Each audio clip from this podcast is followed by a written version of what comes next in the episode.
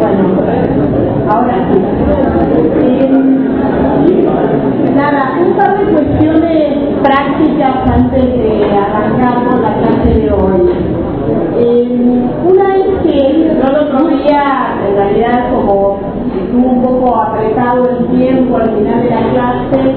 eh, no comenté nada respecto de la bibliografía, dónde conseguir la bibliografía, el programa, etcétera, etcétera, porque al mismo tiempo doy por descontado que es algo que ustedes ya eh, tuvieron como indicación en, las clases de prácticos. Eh, pero al mismo tiempo no quisiera dejar de, de mencionar esto aquí eh, y que me comenten y se acerquen o digan, digamos, en este espacio cualquier problema que exista en ese sentido o cualquier comentario respecto de eh, lo que serían nuestras herramientas de trabajo, ¿sí? Eh, una cosa que dije el otro día, pero me gustaría insistir, es que el programa de la materia que ustedes pueden conseguir en la fotocopiadora o descolgar del ver online o descolgar, bajar como PDF del, sitio de la cátedra, eh, es un instrumento que consideramos muy importante en la materia, es decir, creo que en todas las materias debe ser así, pero lo que quiero decir es que en, e, en todo caso en esta sí lo es, es decir, que la bibliografía no es simplemente un listado de textos, sino que el modo en el que está organizada en el programa intentamos que forme parte de lo que ustedes intenten hacer con la bibliografía, o al menos intenten interpretar lo que nosotros queremos decir con esa organización del programa. ¿sí? Entonces, no da lo mismo tener el listado de textos que mm, usar el programa para ver qué correspondencia hay entre la bibliografía o no. El otro tema es que como la bibliografía no está toda en los módulos, sino que hay una parte que está colgada en el sitio de RIME eh, y otra parte, módulos o suelta, digamos, en la fotocopiadora, es el programa el que les organiza lo que ustedes tienen que leer, digamos, es a través del programa que ustedes pueden ir tildando si efectivamente están leyendo la bibliografía que hace falta o no para la materia, ¿sí? Em, el otro instrumento importante para nuestra vida cotidiana en la materia es el cronograma. Es decir, en el cronograma donde está semana por semana las lecturas que tienen que hacer para prácticos y para teóricos, se supone que ustedes tienen que ir siguiéndolo y la idea, digo, yo no lo dije el otro día, pero al mismo tiempo a esta altura doy por sentado que es obvio para todos los que están aquí, la idea es que ustedes lean la bibliografía antes y no después. ¿Sí? Es decir, ni siquiera hace falta que yo les diga para la semana que viene tal texto, justamente el cronograma tiene el sentido de que ustedes puedan ir leyendo anticipadamente la bibliografía eh, de cada semana. Y realmente creo que es útil eh, leerla anticipadamente. Es útil porque de ahí puede surgir algún tipo de diálogo y otras cosas también, pero creo que fundamentalmente de esa lectura puede surgir algún tipo de diálogo en nuestras clases. ¿sí? Entonces, nada, eh, les, eh, les recomiendo que lo hagan. la otra cosa que quería comentar es que yo subí eh, hace un par de días una suerte de resumen eh, del teórico de la semana pasada. La idea es ir subiendo, algunos probablemente sean más descriptivos, otros menos, eh, no son de grabaciones de las clases, a veces incluso hay, son más bien resumen, o sea, les diría que son mis apuntes de clase eh, trasladados a un formato relativamente legible para el blog. Eh, en algunos casos puedo reproducir los materiales que paso aquí en las clases, en otros casos no, por distintos motivos no siempre puedo eh, subir al blog las cosas que se dan en la clase. lo que sí creo es que para muchas cosas puede ser útil, de pronto,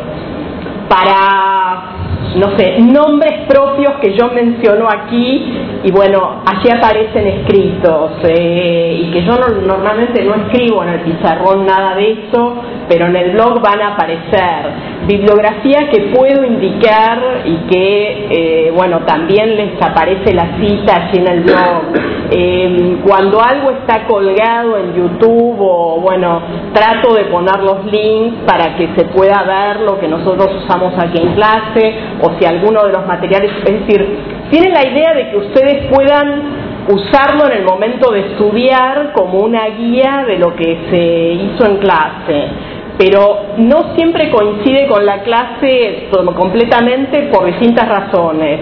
Una porque muchas veces no está todo lo que uno dice en la clase, obviamente hay una cuota de improvisación en esto, eh, y por otro lado porque a veces incluso hay algo que no se llegó a decir en clase y pienso que puede ser útil incorporarlo porque yo lo tenía, pensaba decirlo pero no lo dije por X motivo y digo bueno, lo subo igual, es decir, es una instancia más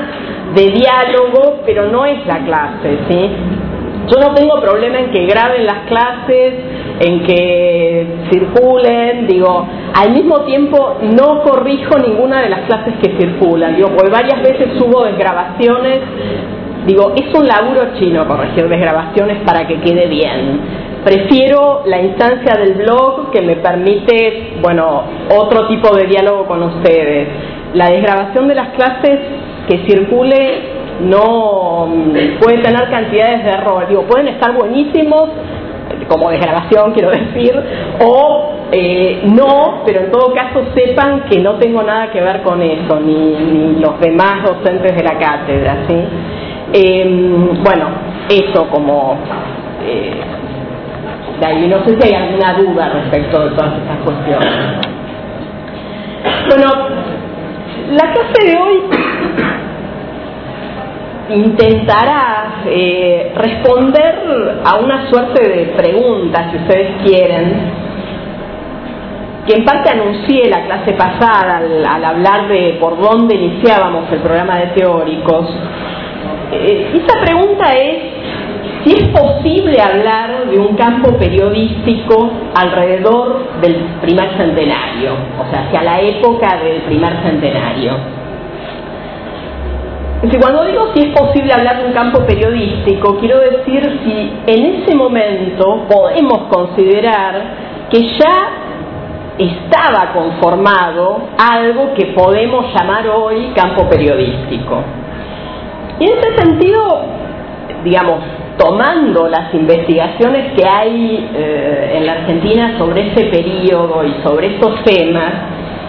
yo creo que hay por lo menos tres eh, hipótesis, tres preguntas que tienen que ver con, con este problema o con esta pregunta que me gustaría intentar desarrollar en la clase de hoy. La primera tiene que ver con la conformación de un campo artístico intelectual en ese momento. Es decir, hasta dónde en la Argentina hacia principios de siglo, el primer centenario, es posible hablar de la existencia de un campo artístico intelectual.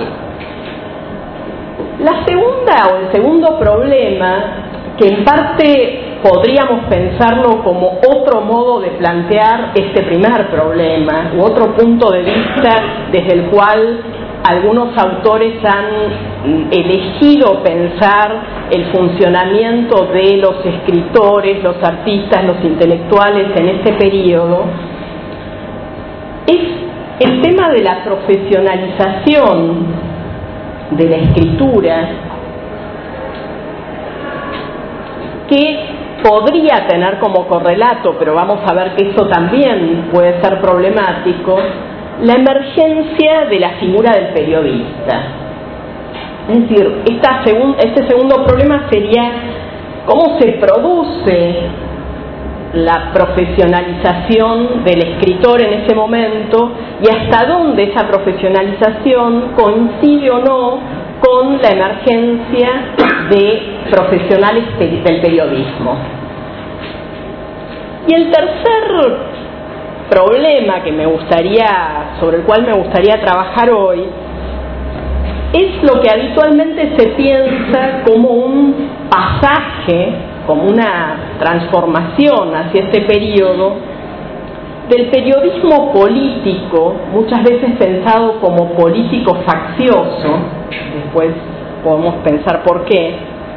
a un periodismo comercial. Es decir, los dos primeros problemas que yo mencioné tienen que ver con la emergencia de las figuras profesionales que van a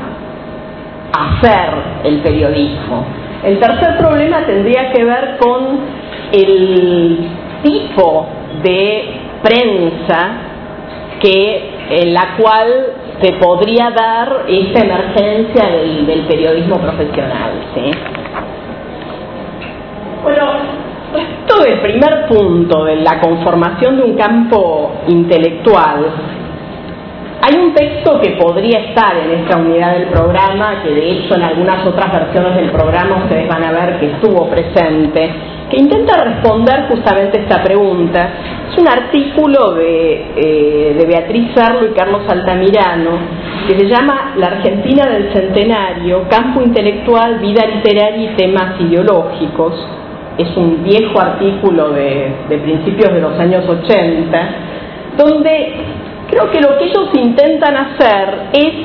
pensar esta categoría de campo artístico, campo intelectual, tal como aparece en Bourdieu para pensar este problema en Francia,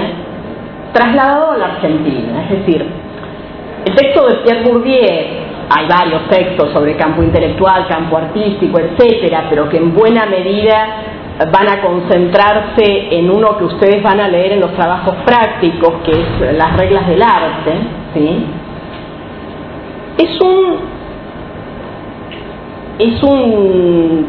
una investigación de Bourdieu que piensa la emergencia de un campo artístico y, e intelectual en Francia durante el siglo XIX a partir de la premisa de que el campo intelectual sería una suerte de posiciones de fuerza, de fuerza en el sentido de que hay una lucha de poder por ocupar posiciones dentro de un campo, pero que esa lucha se da de acuerdo a cierto tipo de reglas que son internas al campo. Es decir, un campo pasa a ser un campo autónomo en el momento en el cual las reglas que lo rigen son reglas internas al campo. ¿Qué quiero decir con eso? ¿Qué quiere decir Bourdieu? Es decir, que el campo artístico puede considerarse un campo autónomo en el momento en el que las posiciones de poder dentro del campo artístico ya no eh, están regidas por las leyes del campo de la política o del campo religioso, es decir, ya no es la iglesia la que determina quiénes son los artistas más destacados de una época, ya no es eh, el no sé, eh, el rey el que decide quién es el pintor o el escritor de la corte, sino que son los mismos artistas los que determinan qué reglas eh, hacen que un, artista valga más que otro. ¿sí? Esto en Francia, Bourdieu y muchos otros autores dicen, se da hacia mediados del siglo XIX y deviene en eh, la aparición de una suerte de, mm, eh, de formulación que es el arte por el arte. Es decir, la idea de que hay artistas que ya no dependen del poder, de la economía, del, eh, de la religión, de, digamos, del interés social, sino que el arte va a ser juzgado por el arte mismo. Mm, el primer problema que aparece, digo, y que esto está en ese texto que yo mencioné sobre cómo pensar esa categoría en el caso de la Argentina hacia este momento, es cómo pensar la existencia de un campo artístico autónomo en la Argentina cuando eh, el polo de poder que rige el campo cualquier campo del arte en la Argentina en ese momento es exterior a la Argentina misma. ¿Qué quiere decir esto? Cualquier escritor que se preciara a principios del siglo XX de ser legitimado tenía que conseguir algún tipo de reconocimiento de publicación, básicamente en París, podríamos pensar algunas otras eh, eh, fuentes de legitimación, pero básicamente París. Y entonces la pregunta es, ¿cómo pensar algún tipo de autonomía de un campo artístico, intelectual en la Argentina en ese momento, si ni siquiera son no el poder eh, político en la Argentina, sino aún los artistas de otro campo sometidos a otras lógicas de poder los que pueden legitimar lo que aquí ocurre. Es decir,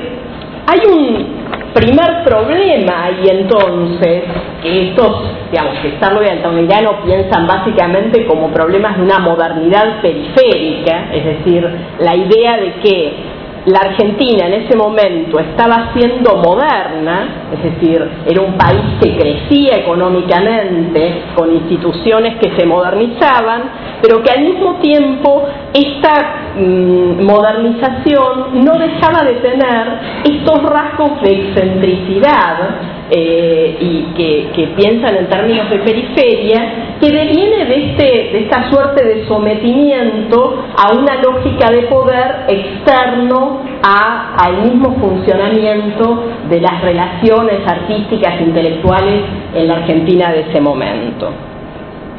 El otro mm, punto, eh, digamos, complicado, problemático, esto va asociado en los debates de la época, hacia comienzos del centenario, a una,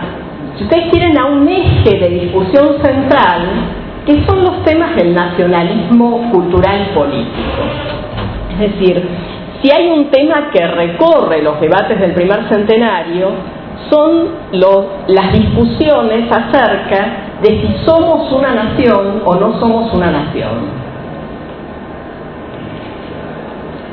En este sentido, digo,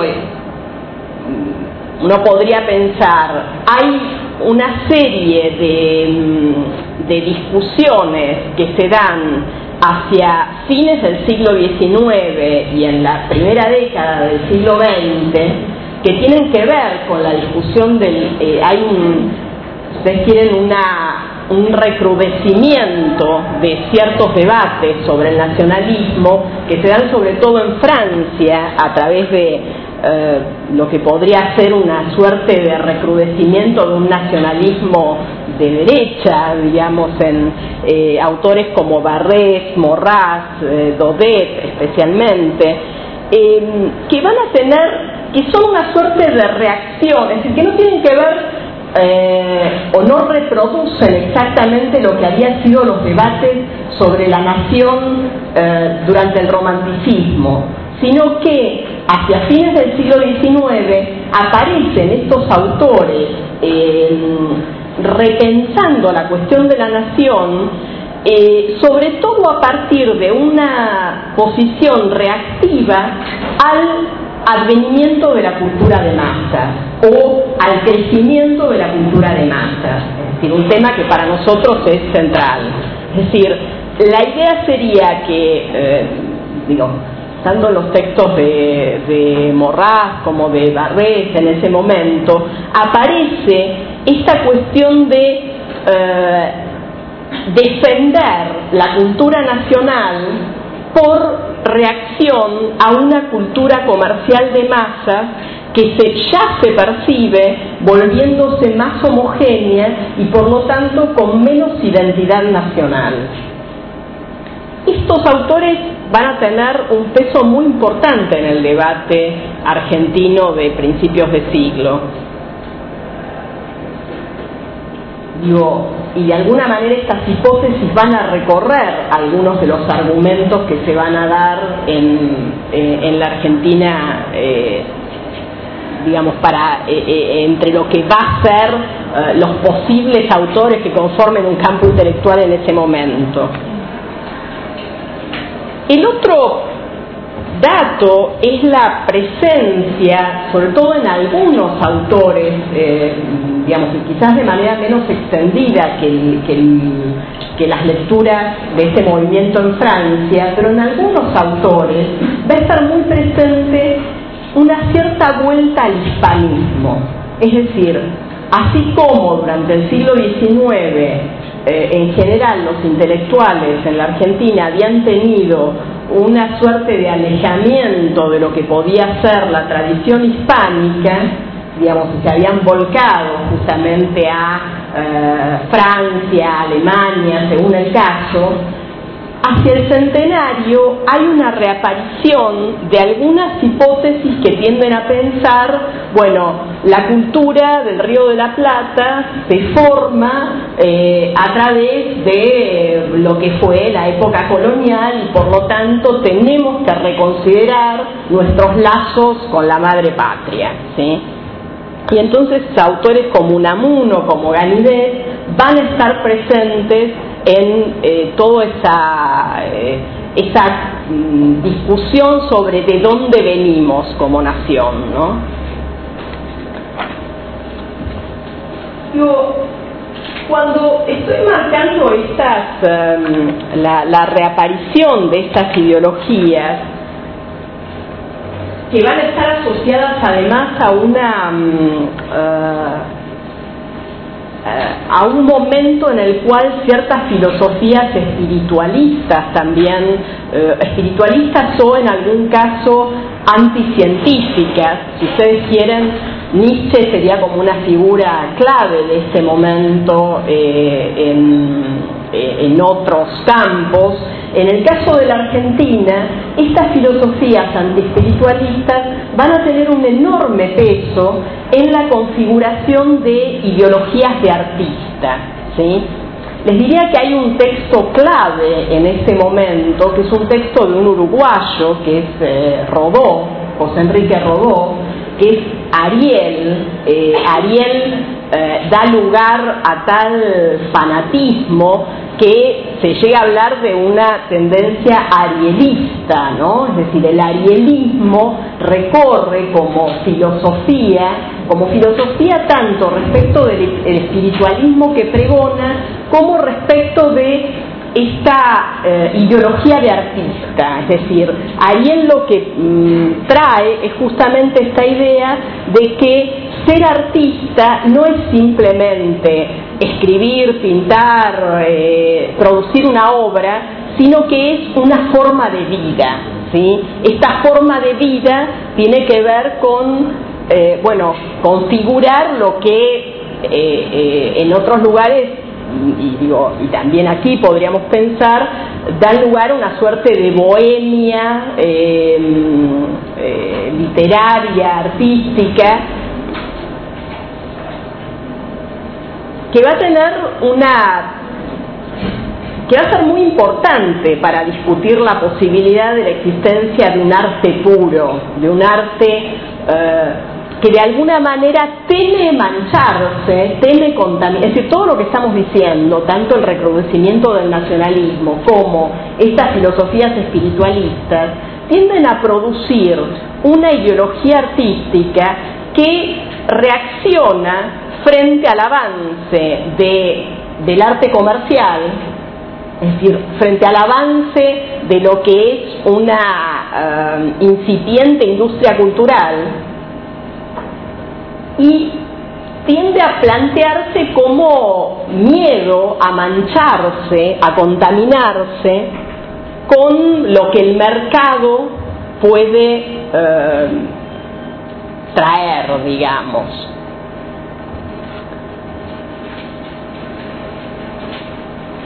Digo,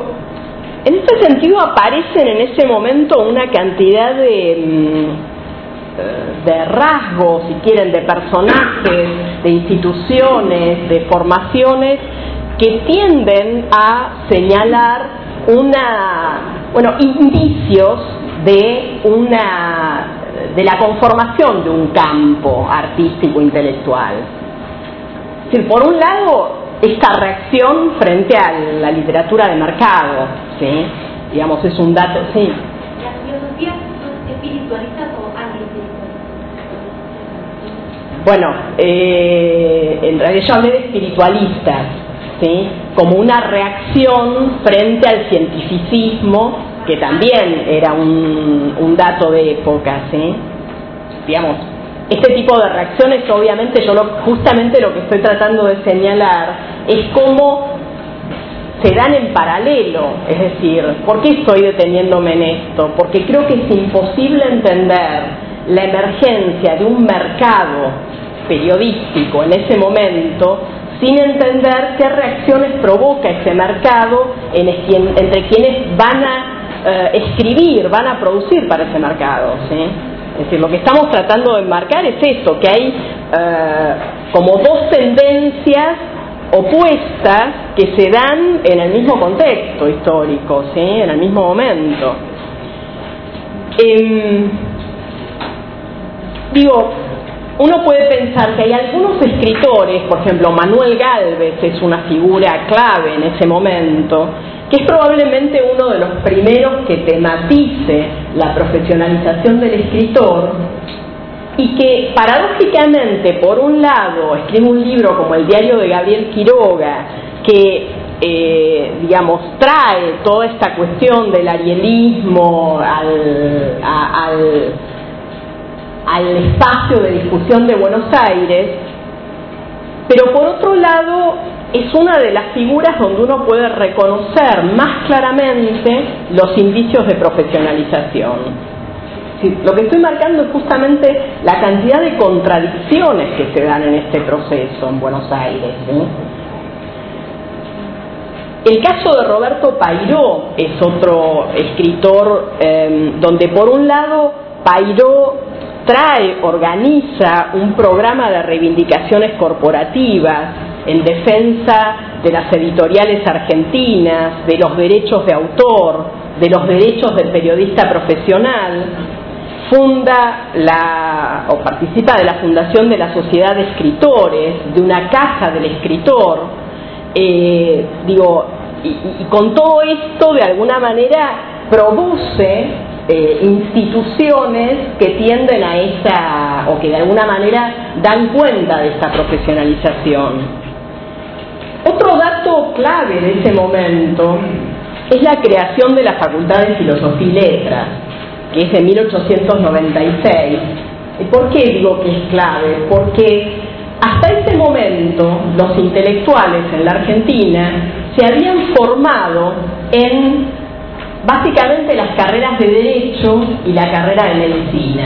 es decir, o, o la carrera militar, digamos, que no era necesariamente una carrera, pero digamos que las dos carreras que habían formado intelectuales en la Argentina eran básicamente Derecho y Medicina. Eh, la creación de la Facultad de Filosofía y Letras supone que empiezan a aparecer figuras donde la vocación es un tema. Es decir, la vocación pasa a ser un tema, la vocación de escritor pasa a ser un tema en este momento. Algo que, digo, sobre esto voy a volver ahora en un momento, durante todo el siglo XIX, de ninguna manera podemos decir que esto existía.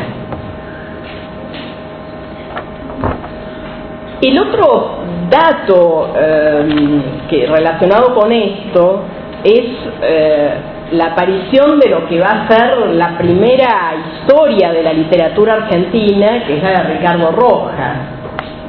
Ricardo Rojas escribe la restauración nacionalista en 1909, después esta historia de la literatura argentina que lleva como subtítulo Ensayo filosófico sobre la cultura en el Plata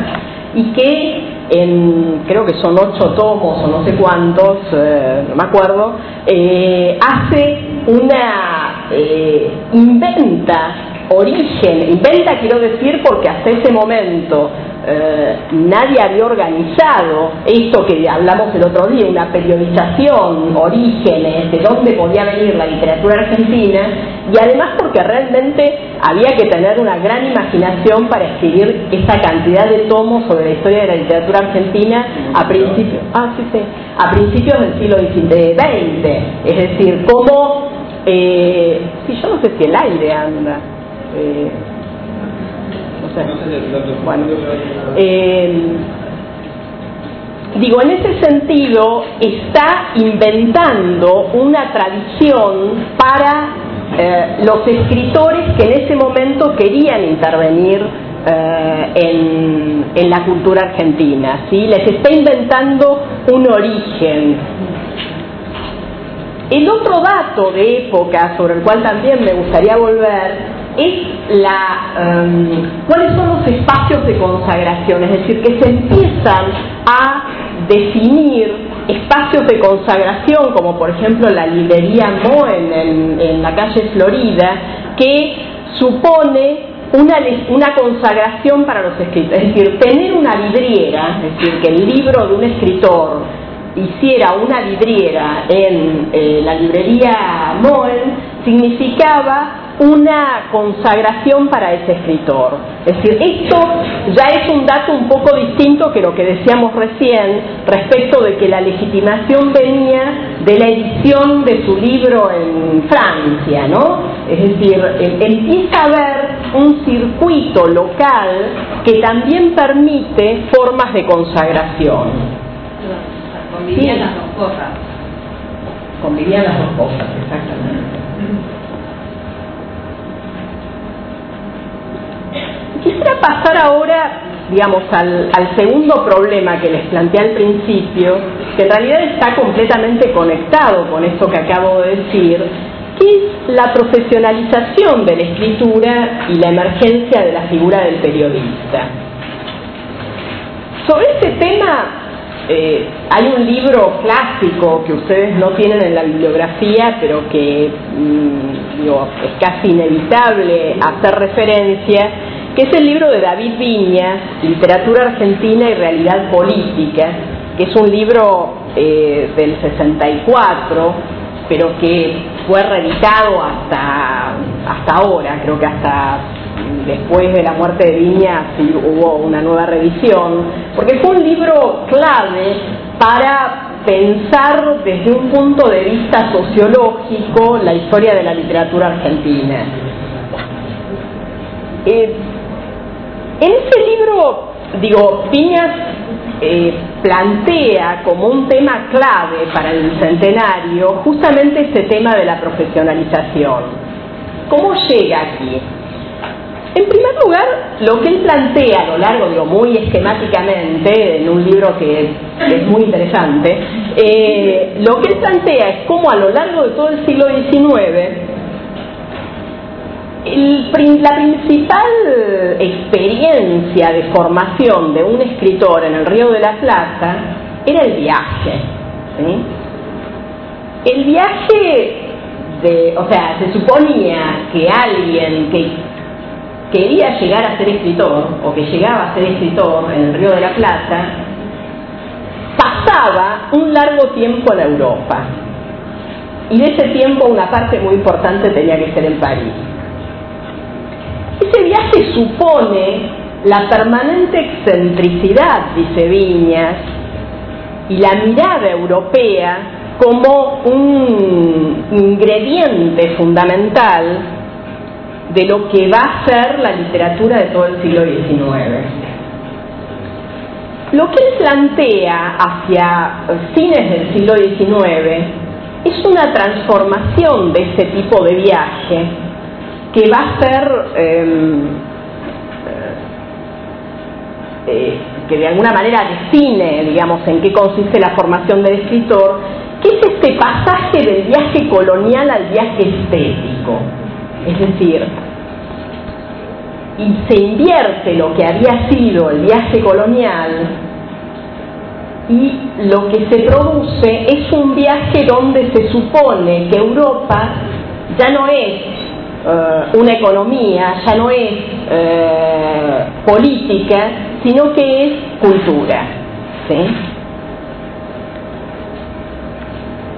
Dice, eh, hay una frase de mármol que, que, él cita y que sobre la cual va a volver, y muchos otros críticos después de Viña volvieron también, que dice, digamos, él titula el capítulo sobre mármol, los dos ojos del romanticismo. Mármol, eh, digo, es el, casi les diría, el único novelista eh, del siglo XIX en la Argentina, que hasta no hace muchas décadas era una lectura eh, obligada, digo, Amalia era una novela obligada en la literatura argentina de la escuela secundaria. Eh, para bien o para mal, eh, creo que dejó de ser una lectura obligada, con lo cual mm, pasó, eh, perdió el grado de popularidad que de la que podía gozar. pero en todo caso sepan eh, nosotros vamos a, volver sobre el nombre de mármol porque uno de los primeros filmes del cine mudo argentino es justamente una versión de Amalia, eh, hacia este mismo periodo que estamos comentando. Es decir, que para el centenario mármol seguía siendo un nombre muy operativo, muy presente en, las discusiones eh, que podían darse acerca del nacionalismo cultural la frase de mármol es, tendremos siempre un ojo clavado en el progreso de las naciones y el otro en las entrañas de nuestra sociedad. Es decir, y Viña titula el capítulo sobre mármol Los dos ojos del romanticismo. Es decir, esta idea de que la literatura argentina desde el romanticismo tiene estos dos ojos, una mirando a la cultura considerada universal y otro hacia las entrañas de la propia sociedad y todos los debates del nacionalismo eh, tienen que ver con esta, eh, con esta doble mirada. ¿no? lo que él dice al mismo tiempo es que hacia, hacia eh, el cambio de siglo y el centenario se da una suerte de crisis de lo que él llama la ciudad liberal, que tiene que ver fundamentalmente con la inmigración, que es un dato que ni menciono por abrumador de la época, pero sobre el cual va a estar siempre presente en todo lo que digamos estas clases. Y el ascenso, o sea, y esto va a llevar al ascenso de la clase media que va a desembocar en el ideogenismo, ¿no? Digo, en ese sentido lo que eh, Viñas va a leer y, vamos a ver que en el texto de Rivera que ustedes tienen en la bibliografía va a retomar también, es que en este momento se va a dar lo que él llama el pasaje de los gentlemen escritores a la profesionalización de la literatura. Dice, hacia el 900 todavía sobrevivían lo que podían ser considerados gentlemen escritores. Miguel Cané, Eduardo Wilde, Lucio Mancilla, eran este tipo de escritores que no vivían de la literatura, pero que sin embargo se consideraban escritores. ¿Por qué gentlemen escritores? Porque lo que Viña, realmente la descripción de esto en el libro de Viñas es buenísima, o sea, no se queden con mi versión, si quieren búsquenla porque es buenísimo eh, eh, la prosa, digamos, con la cual describe el funcionamiento de estos escritores. Sí.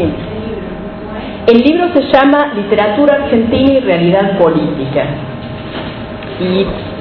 yo no sé quién lo, eh, porque yo anoté la edición, la primera edición que es del 64, que era de Jorge Álvarez, pero eh, esto fue reeditado, está, está en circulación ahora, pero la verdad es que no sé en qué editorial. Eh, los de escritores serían básicamente estos escritores que no vivían de la escritura y que de alguna manera tenían una relación diletante con la escritura. Es decir, tanto escribían como eh, hablaban, como... Es decir, la escritura era algo mm, de alguna manera accesorio Em, casi un adorno. Viñas dice, tomaban las palabras con la punta de los dedos, ¿no? Colocaban las palabras en las frases como si fuera un jarrón en un estante. Es decir, eh, hay una relación con el lenguaje y con lo que se quiere hacer con la literatura que tiene que ver con esta falta de necesidad, si ustedes quieren. Frente a hay eh, si ustedes quieren, una síntesis de esto, era, todo les daba lo mismo, dice, todo venía a ser lo mismo, al fin de cuentas, la literatura no era oficio, sino privilegio de la renta, dice Viña. Es decir, es solo el plus económico que supone no necesitar trabajar para vivir lo que permite esta escritura de los gentlemen escritores. Ustedes van a ver que en el caso del texto de Rivera que ustedes tienen en la bibliografía, él habla de escritores herederos para, esta, em, para este grupo de escritores que todavía están activos eh, hacia el 900. Es decir, está esta misma idea que también va a estar en Bourdieu cuando describe eh, las fuerzas que existen en la emergencia de un campo literario, eh, la existencia de estos em, escritores que poseen una renta y no necesitan el oficio de la escritura para vivir. Frente a este tipo de escritores aparecen los escritores profesionales. Escritores profesionales, pero que al mismo tiempo adelanto algo que creo que es importante considerar, y es que vamos a ver que hay casos de escritores profesionales que no necesariamente necesitan eh, económicamente escribir para profesionalizarse. Digo, este es un dato muy importante porque si no caeríamos en un reduccionismo economicista que preferiría evitar, ¿sí? Es decir, obviamente eh, la cuestión de la renta y de la herencia nunca es un dato menor, pero eh, digo, en cualquier problema político-cultural, pero al mismo tiempo no explica necesariamente todo y vamos a ver que hay casos de escritores profesionales que podrían haber sido escritores herederos, pero sin embargo intentan convertirse en profesionales. Y esto también es un dato de este periodo que eh, vale la pena considerar. Digo, escritores profesionales van a ser claramente los inmigrantes o hijos de inmigrantes, pero con apellidos de inmigrantes claramente, que empiece, que entren, digamos, a la, a la vida literaria en ese momento. Roberto Giusti, Alfredo Bianchi, son dos nombres en este sentido que, bueno, no podría decir eh, se les exprime el tufo, ¿no? Es decir, esta idea de primera generación de italianos, lo digo con todo cariño, a mí se me exprime el gallego, o sea, no, eh, digo de la misma manera, pero digo, lo que digo es que lo doy como ejemplo de esto que estoy diciendo, de cuánto incide la inmigración uh, o el pico de inmigración que se va a dar desde el 80 y que hacia el centenario va a ser un dato clave. Digo, Buenos Aires para el centenario es una ciudad que tiene más extranjeros que nativos. La población de la ciudad en ese momento está compuesta por más del 50% de extranjeros. Esto es un dato fundamental para pensar qué ocurre con las transformaciones culturales en ese momento. Eh, digo, Bianchi van a fundar una revista que es fundamental para ese momento y para la constitución de este campo eh, literario, intelectual, que es Nosotros. En 1907 fundan la revista Nosotros, que es una institución clave de, eh, de, este periodo. Alberto Hachunov es otro nombre que podríamos poner en esta misma lista. Digo, con un apellido ruso, pero que, eh, que podría formar parte de la lista de apellidos de distintos orígenes que entran en ese momento, eh, pero que no son los apellidos eh, de vieja, de las viejas familias patricias, sino que se incorporan en este momento al campo cultural. Digo, en este sentido la pregunta entonces es, ¿qué es un profesional en ese momento? Profesional es quien escribe todo el día, es decir, quien le dedica tiempo a la escritura, o le dedica todo su tiempo, que tiene proyectos de escritura, es decir, que puede contar las cosas que va a hacer, qué libros va a escribir, qué temas va a abordar, y que de alguna manera hace de la literatura su función social. Es decir, aunque no viva de la escritura, porque cuando decimos que le dedica todo el día a la escritura, hay escritores herederos que también le dedican todo el día a la escritura. No viven de ella, pero le dedican tiempo y arman proyectos y cuando se les pregunta a qué se dedican, dicen, yo soy escritor. Esta identidad, entendida como su función social, es una novedad para la época. Cuando a Mitre se le preguntaba qué era, probablemente dijera militar, ¿sí? Probablemente dijera militar, no novelista, poeta, periodista, escritor, ¿sí? Cuando a Belgrano se le preguntaba qué era, no sé, político, eh, no sé, pensador, pero digamos, no, uno no puede pensar todavía en el siglo XIX y aún avanzado el siglo XIX en identidades fuertes de escritor, ¿sí? Digo, Sarmiento Alberti, nombres fundamentales, digamos, de, de, las intervenciones literarias del siglo XIX en la Argentina, no tenían todavía este dato fuerte de dedicar todo su tiempo a la escritura y de eh, tener como función social principal ser escritores. Em,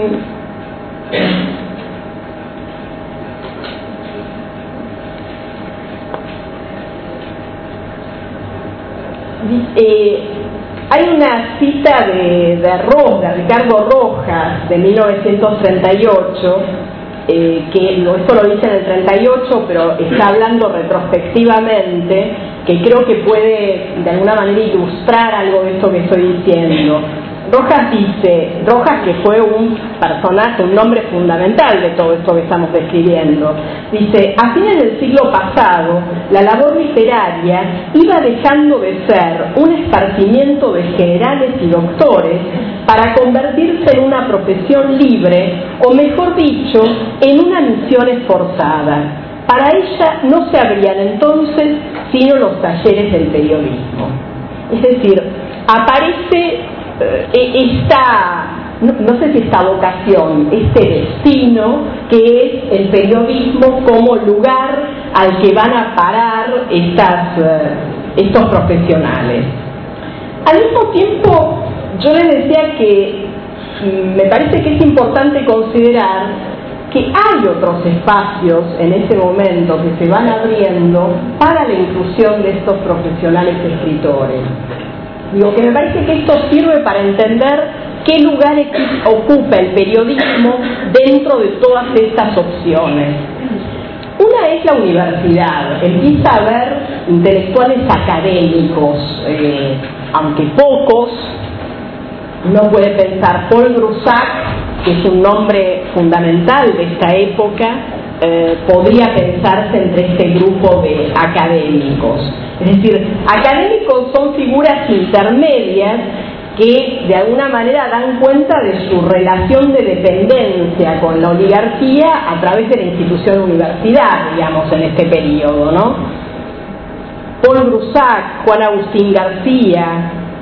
Ramos Mejía, Ernesto Quesada, son nombres mm, claves de este periodo que van a tener como función principal su inserción en la universidad, ya sea a través del campo más científico, filosófico, pero van a, em, van a estar ligados a, lo que en ese momento son eh, las instituciones eh, o la aparición incluso de, algunas carreras en, la universidad.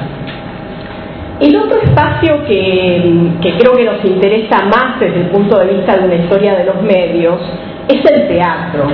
El teatro es en ese momento un lugar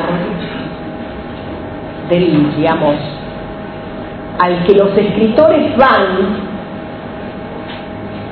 y obtienen una relación directa con el público. De todas las formas de escritura, es decir, de los géneros literarios,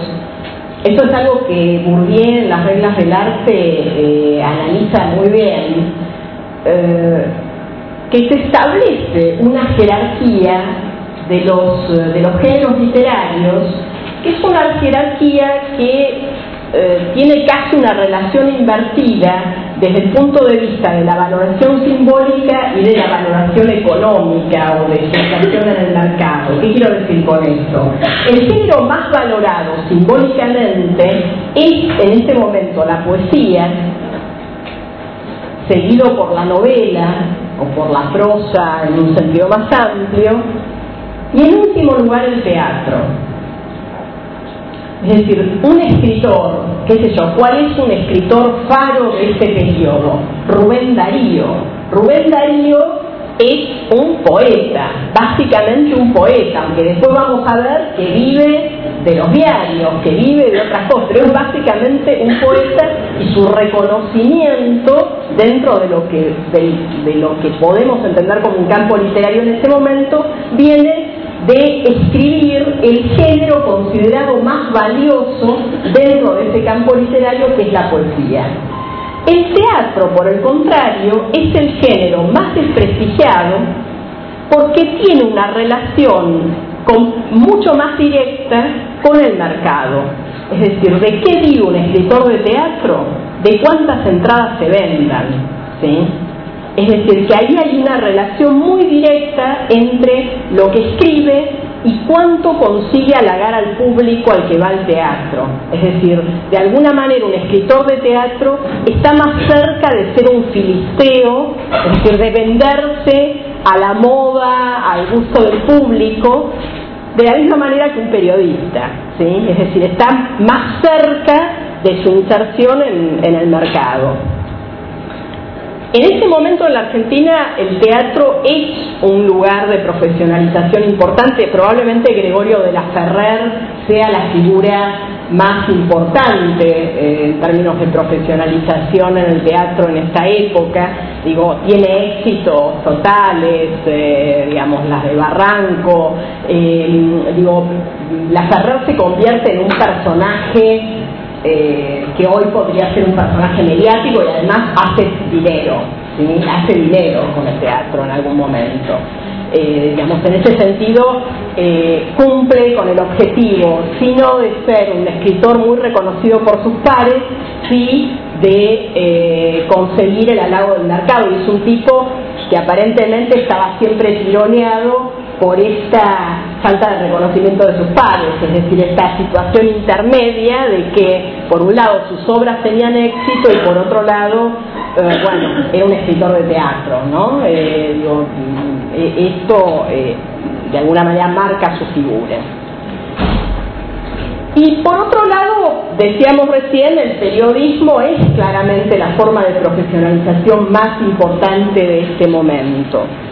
Pero al mismo tiempo hay distintas formas de entrar al periodismo. Les diría que hay, bueno, hay una forma paradigmática que es la de Rubén Darío, es decir, la de las grandes figuras, la de las grandes plumas. ¿Por qué? Porque Rubén Darío se va a convertir en una figura que es al mismo tiempo el exponente del arte por el arte en el Río de la Plata, o en América Latina en general, decir, es el gran escritor artepurista, es el Berlín de América Latina,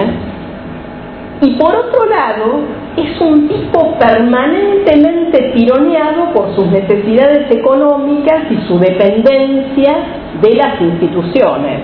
de las instituciones periodísticas en primer lugar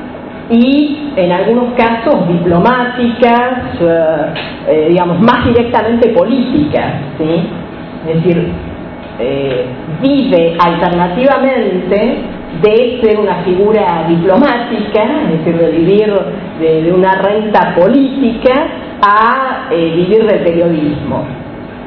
Esta dependencia, en el caso de Darío, hay momentos en que es tan explícita que si uno piensa el tiempo que pasa Rubén Darío en Buenos Aires, que es un periodo importante para su producción, en Buenos Aires publica Prosas Profanas, uno de los libros más importantes de Darío,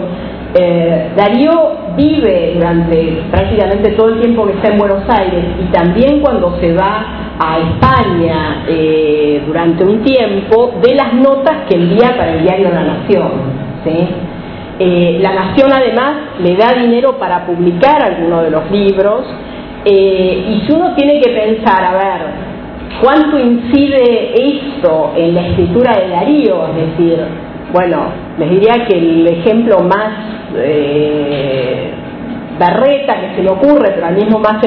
tiempo más evidente, es la Oda Mitre. Es decir, eh, Darío no se priva de escribir una oda al dueño del diario para el que escribe. ¿sí? Eh, digo, en ese sentido, eh, por un lado, las cartas de Darío a, Mitre o a otros personajes del diario negociando eh, cuánto le van a pagar por lo que escribe para el diario, eh, de esto hay algo en, la bibliografía que ustedes tienen sobre este punto, me parece que es un dato muy importante para entender justamente, bueno, una cara de esa profesionalización, ¿sí? Em, digo, en ese sentido, Mitre en ese momento y el diario La Nación son personajes y un, diario que es clave para organizar el campo, es decir, La Nación es el diario que em, dice quién es un escritor, es decir, escribir en La Nación es de alguna manera recibirse de escritor en este periodo. Digo, en ese sentido, esta relación entre campo literario y campo periodístico eh, es directa durante esta etapa. Al mismo tiempo, La Nación, siendo un diario fundamental, como también lo es la prensa en muchos sentidos para esa legitimación eh, literaria, no, es, no son los únicos diarios.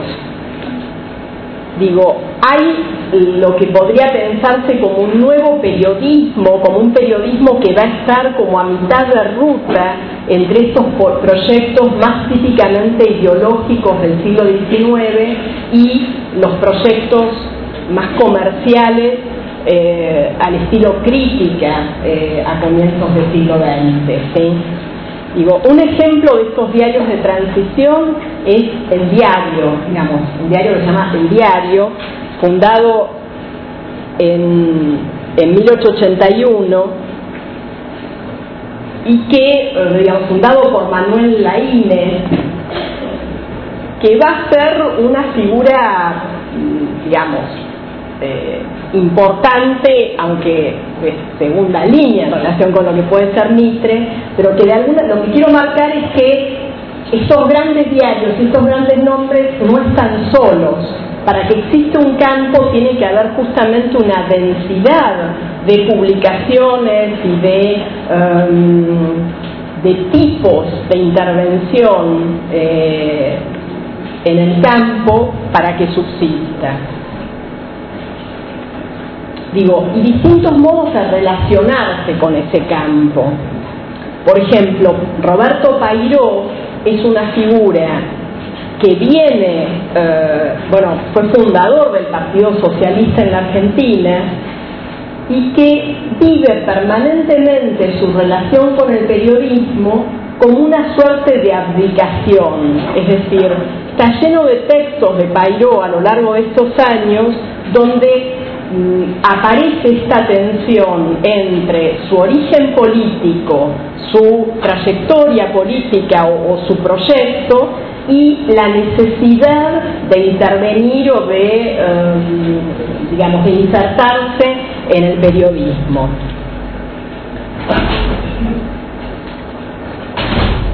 Em, digo, para cerrar esta parte, digo, lo que me interesaría que quede claro es que entonces estamos viendo que hay que en este proceso de profesionalización del escritor hay distintos modos de hacerlo,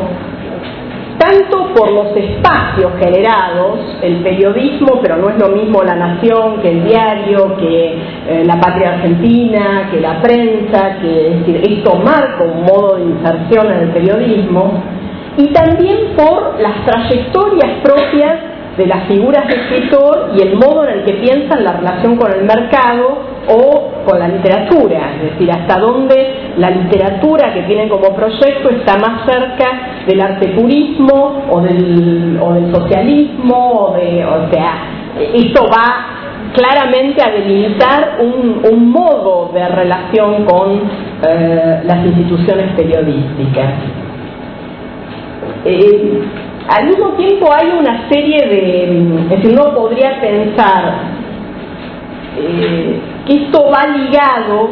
a una transformación o a la emergencia, si ustedes quieren, más que una transformación, de ciertas formaciones, formas de vincularse, formas de socialización de lo que van a ser estos nuevos escritores. Y en ese sentido el texto de Rivera, de Jorge Rivera, que ustedes tienen en, la bibliografía para, para hoy, él mm, subraya estas formas de socialización de los escritores. Digo, en términos de Raymond Williams podríamos pensar que habla de formaciones, ¿no? es decir, de lo que podrían llegar a ser instituciones en algún momento, pero todavía no lo son, como pueden ser eh, las, eh,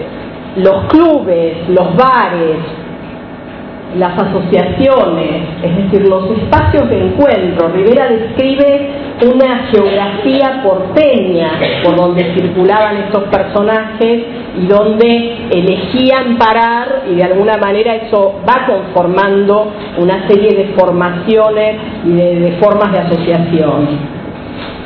También, eh, bueno, la aparición de instituciones, como decíamos antes, la Sociedad Argentina de Escritores, el derecho de autor, es decir, ya hay formas de institucionalización, ya no de formación. Y algo que no mencionamos y que creo que es importantísimo y que si tratamos de establecer paralelos o comparaciones con lo que ustedes van a leer en Bourdieu para los trabajos prácticos es fundamental, es la aparición de editores y editoriales que implican una división del campo. ¿Qué quiero decir con esto? Con esto, perdón. Elegir publicar con Manuel Gleiser, que es uno de los editores más importantes, es elegir un grupo ligado a los ultraístas, a las vanguardias, a la revista Martín Fierro, a Florida, si ustedes quieren, en términos de la división entre Boedo y Florida en ese momento, o, un poco más adelante en el campo eh, literario. Mientras que publicar con Samuel Glusper implica, o con la editorial Claridad, implica adscribirse a una escritura ligada a un proyecto social, digamos, donde la mayor parte de los escritores socialistas van a, van a publicar allí o donde se traduce eh, una cantidad de, eh, de, libros o de autores eh, que implican una tradición, si ustedes quieren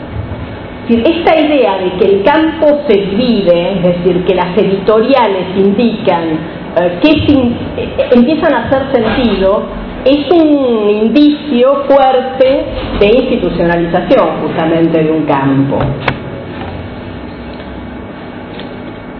Eh, el otro dato que señala Rivera y que creo que es eh, fundamental para lo que a nosotros más nos interesa, que es cómo se traduce esto en lo que podrían ser los nuevos medios masivos,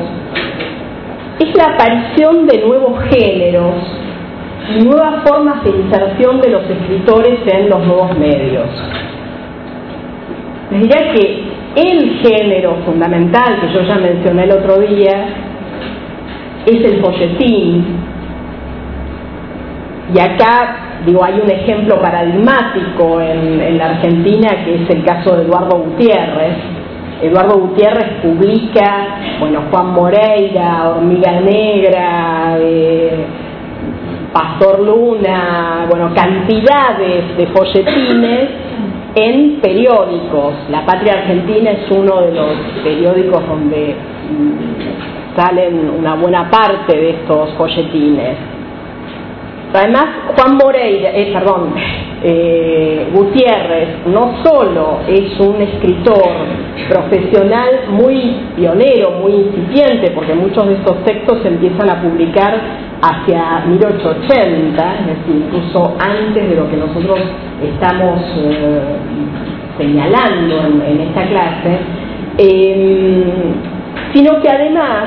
Juan Moreira es un caso paradigmático de eh, pasaje a través de los medios, de lo que en semiótica podría pensarse en términos de transposición. Juan Moreira es primero un caso policial periodístico, es decir, existió un caso, digamos, sobre el cual eh, Eduardo Gutiérrez se basa para escribir una ficción. Eh, primero es un caso policial, después es un folletín, después se publica con formato de, libro, es decir, primero como folletín en el diario, luego como libro, eh, luego pasa al circo criollo, pasa a adquirir formas teatrales, eh, luego pasa al radioteatro, pasa al cine, eh, pasa a la historieta, es decir, y hasta, digamos, eh, no me acuerdo de cuándo es la película de Fabio, pero digamos que hasta la década del 70 sigue siendo un personaje productivo dentro de la industria cultural en la Argentina. Entonces, es un lo menciono como un caso eh, que va a ser clave para todo esto. Al mismo tiempo, algo sobre lo que no me voy a detener ahora, pero vamos a volver, es cómo eh, el cine, la historieta, nosotros probablemente no nos detengamos mucho, pero, valdría la pena hacerlo, el tango, eh, son eh, géneros eh, que en este momento también suponen espacios de mm, géneros medios, digamos, en el caso del cine, donde los escritores pasan a tener espacios de producción profesional. Bien, llegamos acá al último punto que, que, yo anticipé al comienzo de la clase, que es el pasaje de un periodismo político a un periodismo comercial. En realidad me gustaría detenerme hoy, eh, más bien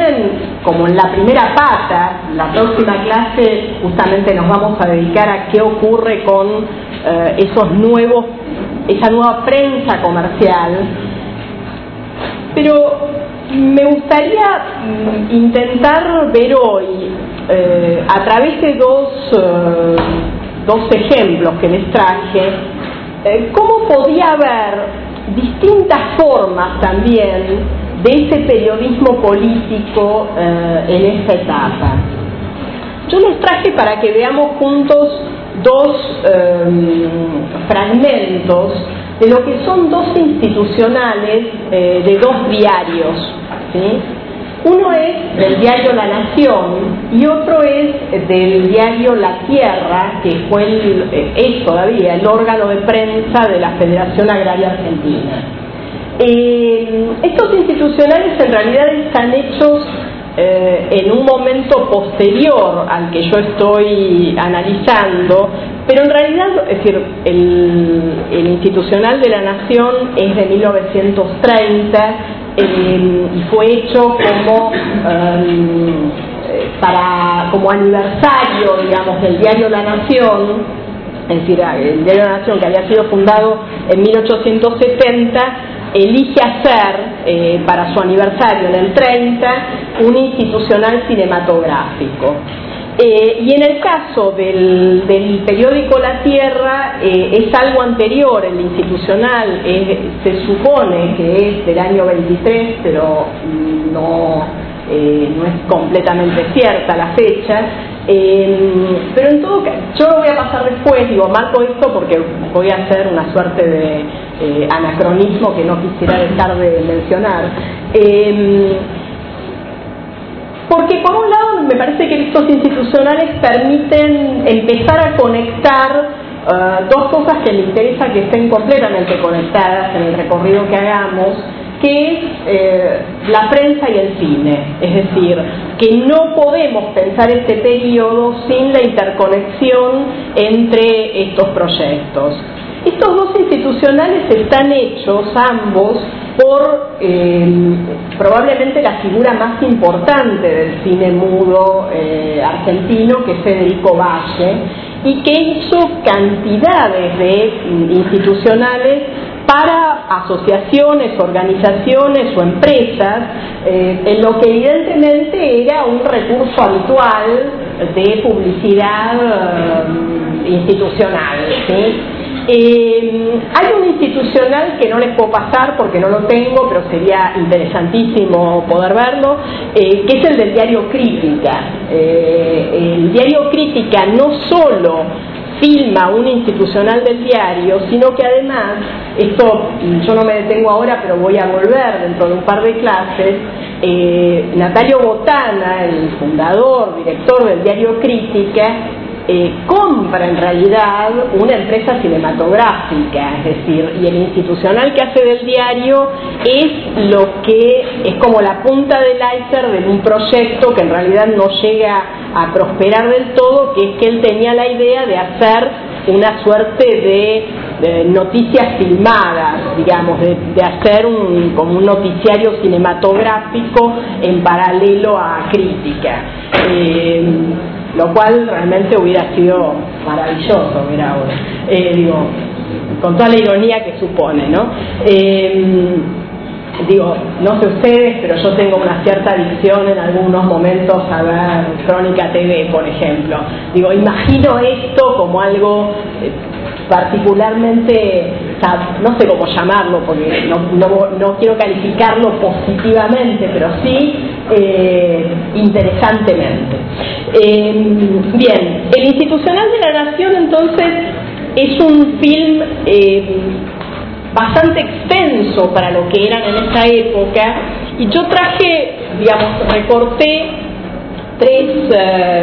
tres partes de lo que es en realidad un film bastante extenso que empieza eh, con una suerte de puesta en imagen que no está aquí de la ideología del diario. Hay imágenes de la geografía de la Argentina, de la historia argentina, es decir, de la nación, ¿sí? de lo que el diario La Nación entiende que es la nación. La nación es un territorio, entonces hay imágenes de distintos lugares de la Argentina y es una historia. Y hay una serie de referencias a la historia argentina donde Mitre ocupa un lugar fundamental. ¿sí? Lo que mm, yo voy a mostrar acá es, al comienzo es, um, decir, más bien lo que muestra acerca de cómo se hacía este diario y el edificio que eh, inaugura la Nación poco antes, porque los edificios de los diarios van a ser un dato clave durante esta etapa. Si el edificio no es solo el lugar donde se hace el diario, sino que es un lugar al que el público del diario va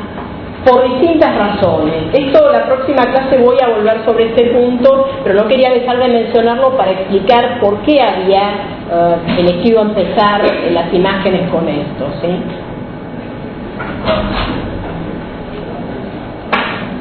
Bueno, obviamente es mudo,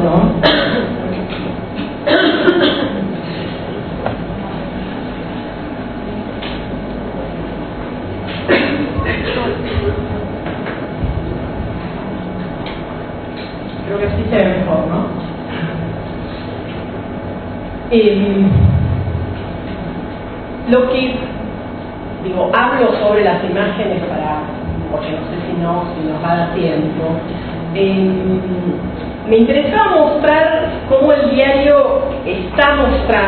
en el 30 algo que va a ser en realidad una constante desde comienzos de siglo hasta ese momento. Bueno, uno puede pensarlo después también, digo, hasta hace pocos años, cuando la nación eh, también inaugura un edificio y cambia una cantidad de cuestiones técnicas en el diario, también lo hace. Está la idea de que un diario que por un lado tiene una impronta, como decíamos antes, muy tradicional en el sentido de que es el órgano de consagración eh, simbólica de los escritores en ese momento, que tiene una función simbólica fundamental,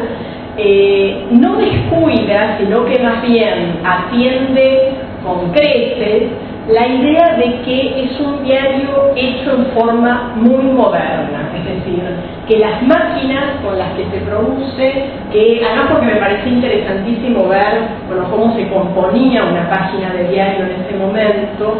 eh, además lo que está mostrando ahí es una transformación de la página de diario de lo que era la página con un texto muy apretado y eh, creo que eran 10 columnas al principio en, la portada del, diario La Nación, hacia lo que va a ser ya en este momento una página eh, con muchas imágenes.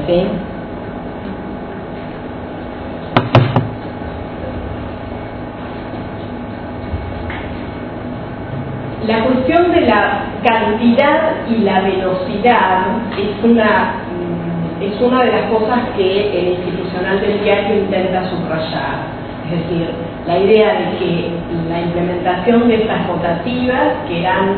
un plus, vamos a ver qué crítica eh, se convierte en, un, el diario de más venta solo en el momento en el que eh, incorpora una serie de transformaciones técnicas que se lo permiten. Es decir, la pata técnica, que es siempre una pata económica en un proyecto de medios, es fundamental. Es decir, la nación no se propone únicamente como un diario eh, eh, con grandes escritores, sino también un diario con capacidad para producir rápido muchos, muchos ejemplares. El otro dato que a mí me parecía interesantísimo de, este institucional es que le dedican, les diría un tercio del, del film, a mostrar cómo trabajaba la nación con las imágenes, cómo incorporaba la imagen eh, en las páginas del diario. Esto yo le decía el otro día que para mí es un objetivo muy importante de nuestro curso, intentar subrayar cómo en ese momento, e-, esta imagen a mí me pareció maravillosa, primera vez que vi este film, porque esta idea de una sala de redacción de ilustradores, eh, que donde los ilustradores son bueno, trabajadores a destajo en un mismo espacio produciendo ilustraciones para el diario, es un dato de,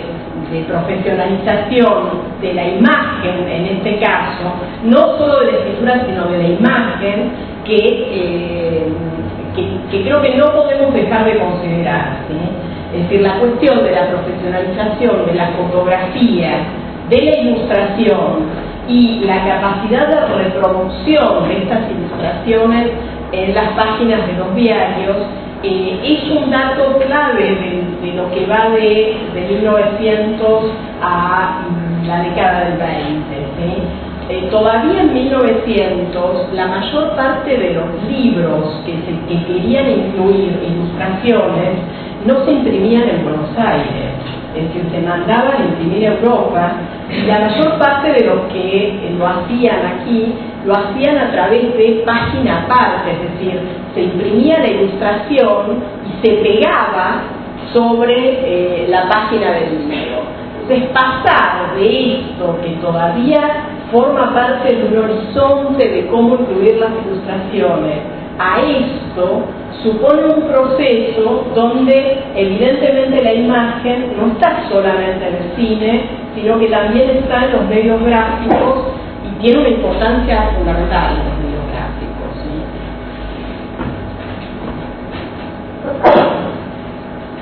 La otra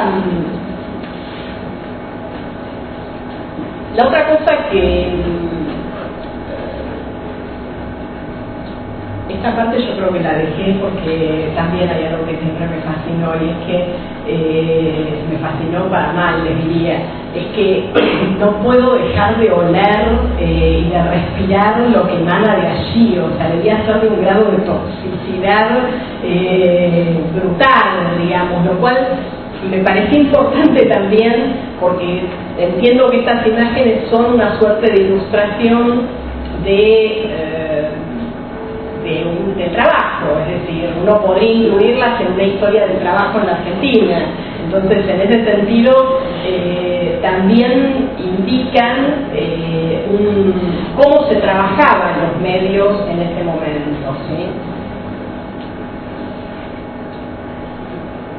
Digo que al mismo tiempo esto lo están mostrando como una novedad y un cambio sustancial en las formas de incluir eh, imágenes.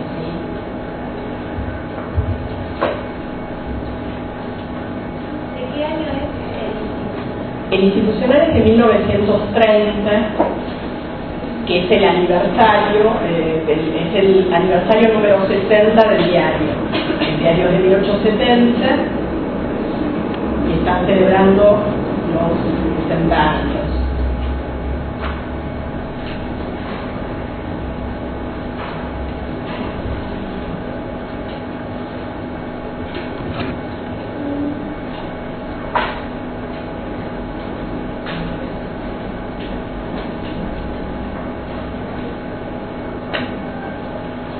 Bueno, cuando decía esto de la historia del trabajo es porque hay varios segmentos de las imágenes que estamos viendo que podrían ser incluidas en Metrópolis, de Islam, o sea, podrían ser pensadas como una, mm, una demostración crítica del modo en el que las máquinas exigen el acoplamiento humano a ellas, ¿no? Es decir, cómo eh, el trabajo eh, debe eh, adaptarse a la máquina y no al revés, ¿no? Eh, una crítica a la organización y sin embargo la nación las incluye orgullosamente en un institucional del diario. Eh, Digo esto porque me parece que también esta problemática de la modernización, mencioné la película de Islam y vamos a tener, digo, es algo que, sobre lo cual vamos a trabajar en algún momento del curso y, me parece que permite pensar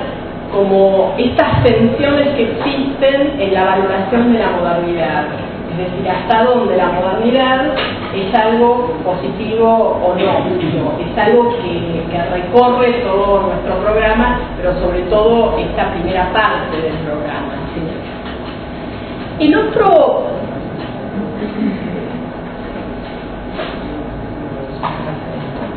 El otro fragmento de imágenes que quiero que veamos es eh, este institucional que también hace Federico Valle eh, sobre el periódico La Tierra. Este, en realidad este institucional es más que un institucional, es una película que en ese momento, eh, para los parámetros de extensión del cine de esa época,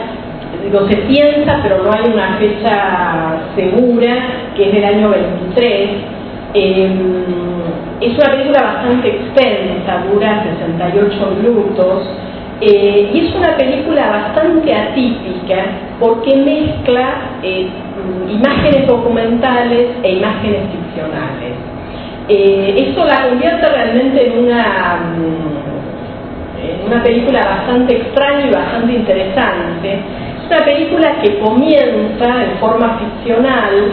eh, es decir, de alguna manera se construyen imágenes ficcionales, narrativas, para incluir imágenes documentales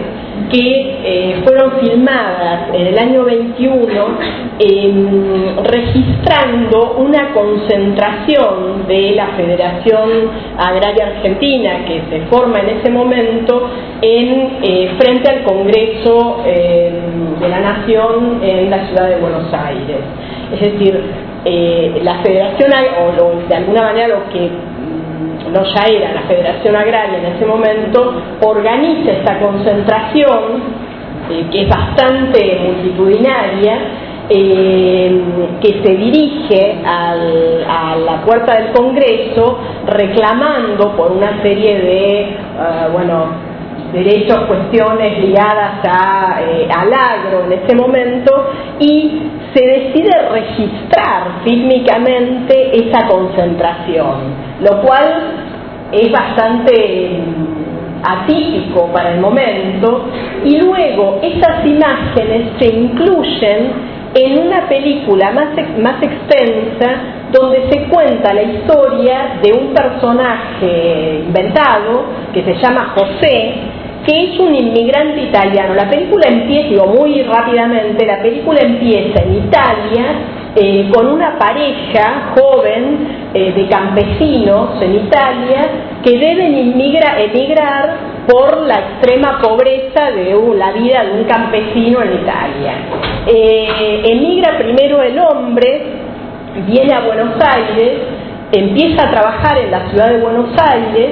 eh, pero mm, rápidamente lo explotan, es decir, sigue sufriendo una serie de padecimientos, igual que en su lugar de origen, eh, es decir, sigue siendo pobre en la ciudad de Buenos Aires, que supuestamente lo iba a sacar de pobre, eh, y se va a trabajar al campo. Se va a trabajar al sur de la provincia de Santa Fe, que es donde se funda la Federación Agraria Argentina, eh, y allí empieza a trabajar como peón eh, y en un momento, es decir, él viene con la idea de devolver, mandar dinero a su familia y en algún momento volver a Italia. Cuando está allí, decide traer a su familia, esto es un dato, un momento clave de la película, porque decide quedarse en la Argentina a trabajar en el campo. Eh, a, pesar de esto, también tiene una serie de vicisitudes, pero la película cuenta básicamente el pasaje de este personaje de peón a chacarero, ¿sí? que es un poco el pasaje que lleva a la formación de la Federación Agraria eh, y a eh, reivindicar una serie de... Em, de, de cuestiones ligadas a los pequeños chacareros, a los pequeños propietarios, antes que a los trabajadores peones rurales. ¿sí? lo que eh, en el año 22 eh, compran una imprenta y digo, fundan la Federación Agraria, ellos compran una imprenta, empiezan a editar libros y fundan un diario que llaman La Tierra. Esto que voy a mostrar está en ese film y es la parte, digamos, ficcionalizada, pero que refiere al diario La Tierra, cómo se hace el diario La Tierra en ese momento.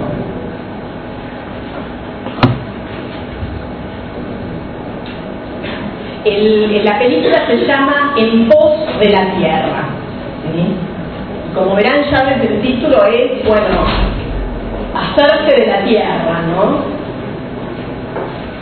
Pues yo voy a volver sobre este filme en otro momento porque vamos a ver otro, también hecho por Valle, para la sociedad agraria, eh, para, para la sociedad rural argentina, que me parece muy interesante para contrastar, eh, bueno, dos instituciones claves de, la economía argentina, como eh, hacen, producen cine para mostrarse como instituciones. Esto me parecía muy interesante porque no hay muchos registros fílmicos de ese momento eh, acerca de cómo, bueno, ahí vemos que también en una imprenta, están encuadernando libros, ¿no? Eh, el edificio de eso estaba en Rosario, que es donde queda la, sede de, de, la Federación Agraria.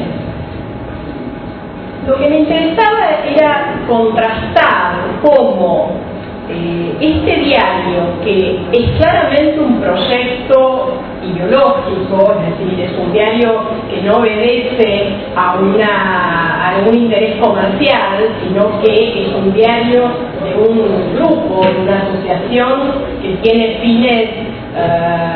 eh, eh, ideológicos antes que comerciales, que no tiene ningún tipo en, la construcción de este diario, sin embargo tiene una forma de producción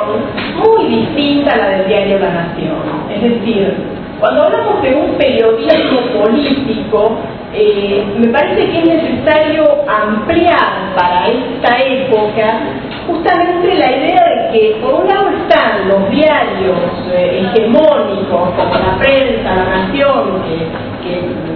digamos, que, venimos mencionando, hay otros diarios eh, como este, que es una asociación inicial, en una etapa inicial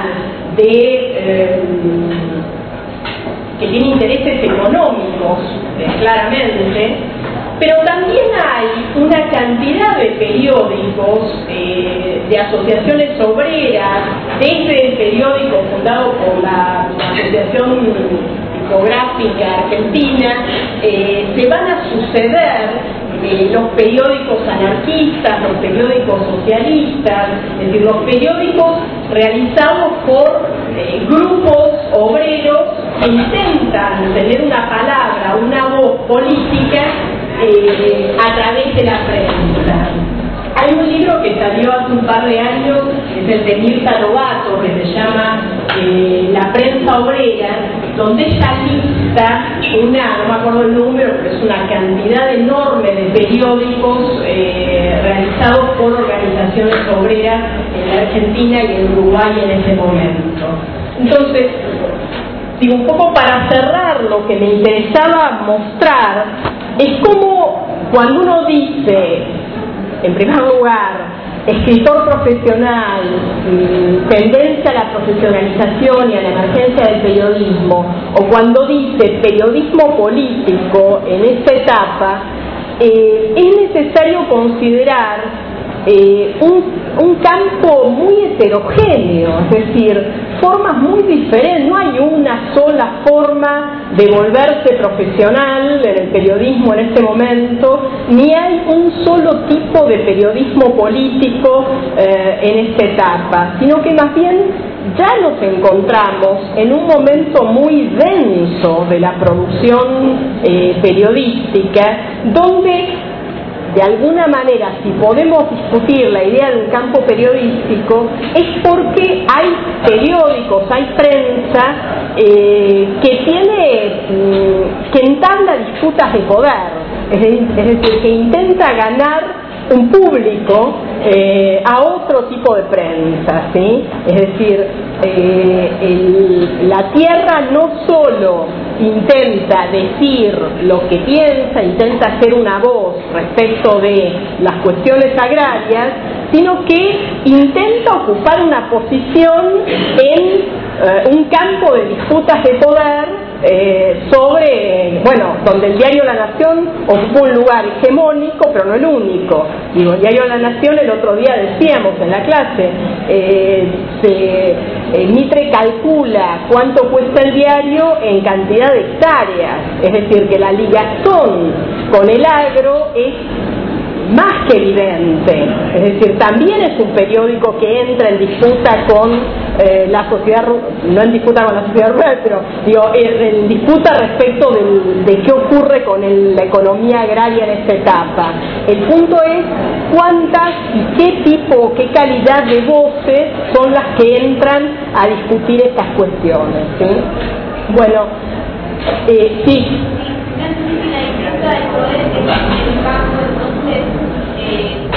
periodismo o en la mezcla con lo político es que en realidad eh, lo que estamos diciendo es que estos periódicos no tienen distancia con el poder político, ¿Por qué? Porque son órganos, es decir, son voces de ese poder político o de aquellos que disputan ese poder político. ¿sí? Eh, un segundo nada más para cerrar. Eh,